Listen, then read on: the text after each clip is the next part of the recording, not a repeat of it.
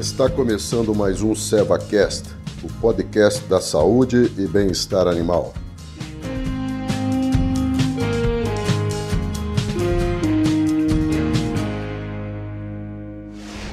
Olá, tudo bem? Sou Baite Leal, médico veterinária especializada em equinos e hoje gerente da linha de equinos da Seva Saúde Animal. Seja bem-vindo ao nosso episódio 3 sobre o uso racional dos anti-inflamatórios. Temos uma convidada especial, a doutora Cíntia Ferreira, que nos contribuiu já em dois episódios um pouquinho da experiência clínica que ela tem com equinos. Querendo saber um pouquinho mais sobre o, o qual, como é que ela chegou até hoje, né, em termos de experiência, volta no episódio 1, que lá ela conta toda a bagagem acadêmica e prática que ela tem referente a esse assunto. O episódio de hoje, vamos dar continuidade sobre os anti-inflamatórios falando especificamente sobre a segunda categoria, que são os não esteroidais. Falamos no episódio 2 sobre a dexametasona e a triancinolona. Falaremos no episódio 3 sobre uma outra categoria, que são os não esteroidais. Doutora, seja bem-vinda novamente é, ao nosso uso racional dos anti-inflamatórios, cujo objetivo é mostrar que a inflamação ela tem o lado bom e o lado ruim e que os produtos estão, as bases estão aí para justamente controlar, como você falou para nós nos episódios anteriores, a inflamação e melhorar o bem-estar do nosso cavalo. Então conta pra gente quais são essas outras, esses outros inflamatórios é, não esteroidais. Bom, Baiti, é, hoje a gente vai falar então um pouquinho mais especificamente a respeito dos tão famosos anti-inflamatórios não esteroidais, né? Esses anti-inflamatórios que a gente utiliza na nossa rotina clínica, que é muito conhecida de todos os nossos ouvintes, é, vale a pena a gente salientar que eles são subdivididos em duas classes, né? Vamos dizer assim, de acordo com o seu mecanismo de ação, ou seja, de acordo com a inibição de enzimas específicas, né? Então a gente tem a classe dos anti-inflamatórios que estão na nossa rotina que vão bloquear tanto a, a ciclooxigenase 1 e a 2, né? Lembrando nesse momento que quando a gente fala da COX-1, vamos apelidar ela assim para ficar mais fácil, é, é, ela é constitutiva, né? E às vezes o bloqueio dela é que vai gerar os efeitos colaterais que a gente vai falar um pouquinho mais para frente. E a COX-2 seriam os anti-inflamatórios mais seletivos, né? Que não trariam tanto efeitos colaterais, vamos dizer assim né? Esses anti-inflamatórios não esteroidais, na nossa rotina clínica, é, normalmente a gente divide eles em, em, duas frentes, vamos dizer assim. A gente tem na, na rotina, eu, e eu gosto muito de utilizar, é, a fenilbutazona, normalmente é, para as alterações musculoesqueléticas, ela tem uma resposta muito boa no controle da dor e da inflamação né? E a gente sabe que às vezes a presença dela no local da inflamação é, é um pouco é, retardada, vamos dizer assim, em relação à concentração plasmática. Mas o efeito local dela é mais prolongado, então dá um alívio muito grande para o animal e é muito efetiva na dor aguda quando a gente fala de lesões musculoesqueléticas.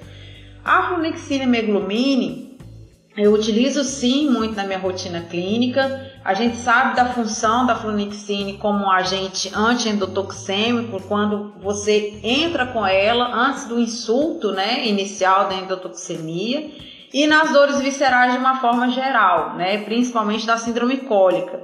Lembrando para quem está nos ouvindo que quando a gente fala de anti-inflamatório, a gente fala no controle da dor e não na resolução do problema.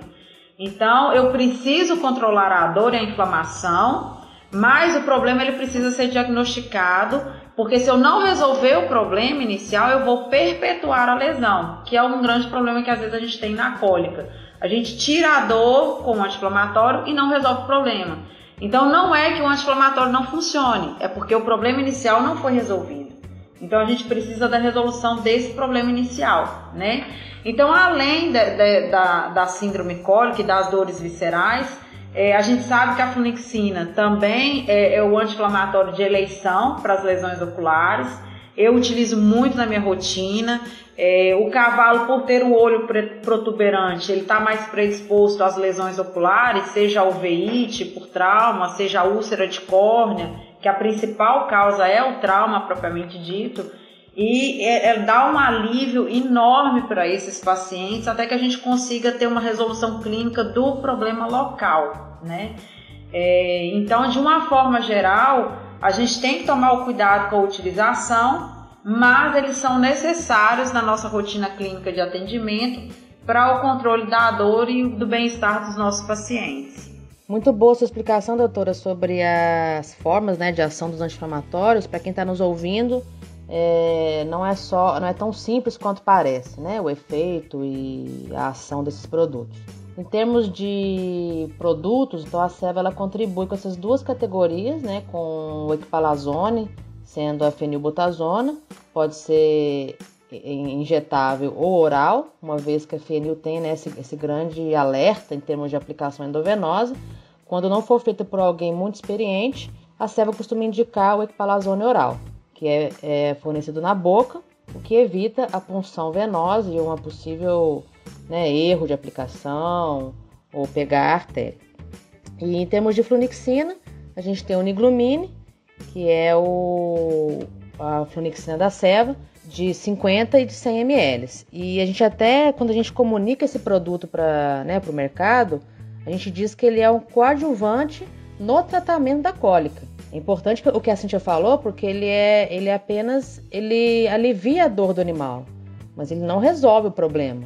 Ele só dá tempo do veterinário né, intervir, se é, conseguir fazer as ações para reverter o problema do animal. Então, o que ela falou é bastante importante referente ao uso né, do niglumine para cólica.